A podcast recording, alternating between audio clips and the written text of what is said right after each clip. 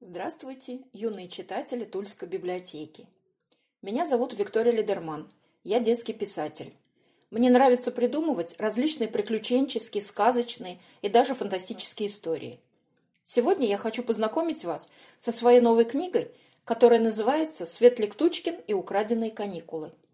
Буду рада, если вы подружитесь с моими героями, двумя мальчишками-первоклассниками, Светликом и Родькой, с которыми постоянно случается что-то забавное и интересное. Итак, глава первая о том, как раскрывается обман. Обман бывает разный. Обмануть можно кого угодно и как угодно.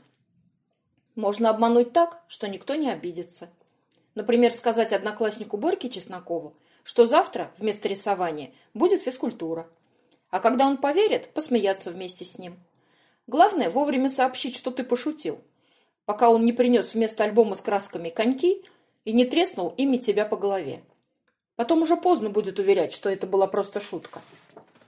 Очень здорово обманывать наоборот.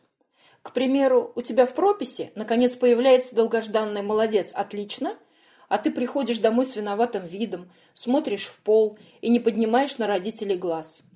Они, конечно, думают, что у тебя снова все плохо, и начинают вздыхать, расстраиваться и упрекать тебя. А ты раз, пропись им в руки, вот, смотрите, я вас обманул. И тогда все вздыхают с облегчением, улыбаются и прощают тебя за такой обман. Можно обмануть, чтобы не обижать. Вот идешь ты на день рождения к соседке, Марусе Зориной, а она вся такая нарядная, в фиолетовом платье, с какими-то непонятными кружевными волнами. Она вертится перед тобой и так, и эдак. Тебе нравится мое новое платье? А ты в девчачьих платьях ничего не понимаешь, и фиолетовый цвет вообще ненавидишь. Но разве можно сказать ей правду? Лучше солгать, что платье очень красивое, чтобы у именинницы было хорошее настроение. Бывает обман случайный. Это когда мама приходит с работы и спрашивает, почему по всей квартире пахнет ее любимыми духами. Ты пугаешься, потому что не готов к такому вопросу. Ты и не думал, что мама учует запах, ведь прошло целых полдня. И ты в панике отвечаешь, я ничего не знаю, я их не трогал. Потом, конечно, все равно придется признаться, что тебя оцарапал уличный кот, которого ты ловил вместе с двоюродным братом Ротикой. Кот в руки так и не дался – а царапины надо было срочно обработать. Родька сказал, что духи – это все равно, что йод, даже лучше.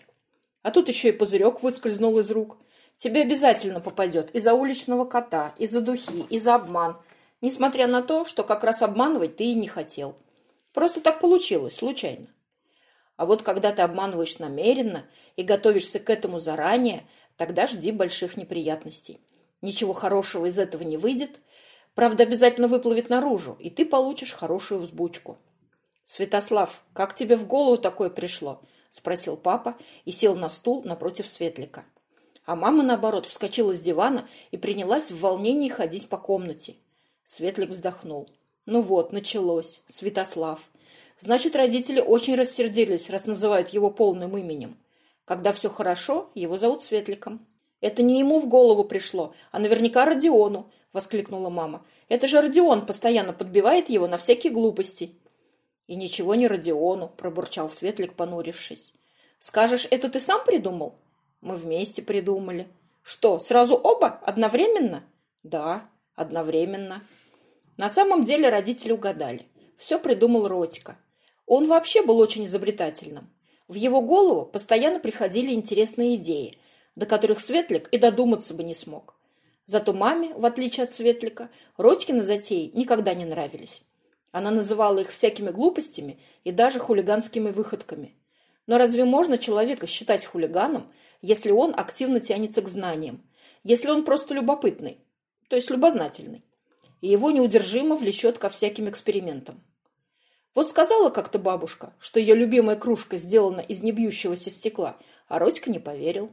Почему он должен верить на слово? Разве бывает не бьющееся стекло? Ведь известно, все, что сделано из стекла, можно разбить. Вдруг бабушка ошибается.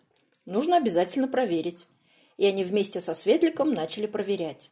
Целых два дня экспериментировали, пока бабушка не видела. Бросали кружку на пол, стучали ею об стены. И уже были готовы согласиться, что все-таки бывает не бьющееся стекло. Но, увы, кружка не выдержала столкновения с чугунной ванной и разлетелась на осколки. Все, конечно, подумали, что братья просто так расколотили небьющуюся кружку, из баловства. Никто даже не захотел слушать, что это был научный эксперимент. Или взять ту осеннюю историю с домашним муравейником. Как он там по-научному называется? А, формикарий. Родькина старшая сестра Ариша рассказывала, что есть такие муравьиные фермы, которые можно держать дома, в стеклянном аквариуме. Только, конечно, без воды, иначе все муравьи утонут. Ариша уже взрослая, она учится аж в третьем классе. И про муравьев знает много, потому что писала про них целую научную работу. Вот Родька и захотел иметь такой формикарий в своей комнате, чтобы наблюдать за муравьями. И Светлик тоже захотел. Разве не интересно своими глазами увидеть, как муравьи строят жилища, как добывают пищу, и выяснить, впадают ли они в спячку зимой? Но взрослые снова не поняли все важности Родькиной затеи и отказались покупать муравьиную ферму. Сказали, что не собираются тратить деньги на такую пакость. Тогда братья нашли во дворе небольшой муравейник, лопатой переложили его в ведро и спрятали дома у Светлика. А потом побежали обедать к бабушке. Семья Светлика и бабушка с дедом жили рядом, а до Родькиного дома надо было ехать на автобусе. Когда и те, и другие родители были на работе, за братьями присматривала бабушка. После школы они собирались у нее, а вечером расходились по домам. Вот Родька и решил, что ведро с муравьями постоит до вечера в комнате Светлика, а потом он увезет его к себе. Но не получилось. А что получилось, даже и вспоминать не хочется. Муравьям вовсе не приглянулась идея стать Родькиной фермой для изучения, и они просто расползлись из ведра по всей квартире. Был грандиозный скандал, братьям здорово влетело от родителей. А мама Светлика так рассердилась, что еще долго не хотела пускать Родьку на порог своего дома. Светлик очень переживал. Он вообще не мог надолго расставаться с двоюрным братом. А Родька его успокаивал. Говорил, что за науку многие страдали. И великих ученых в детстве никогда не понимали родители. Это ему Ариша сказала. А уж она точно знает, о чем говорит. Третий класс как-никак. Ну вот и все. А об остальных приключениях Светлика и Рудьки вы можете прочитать в книжке. Пока!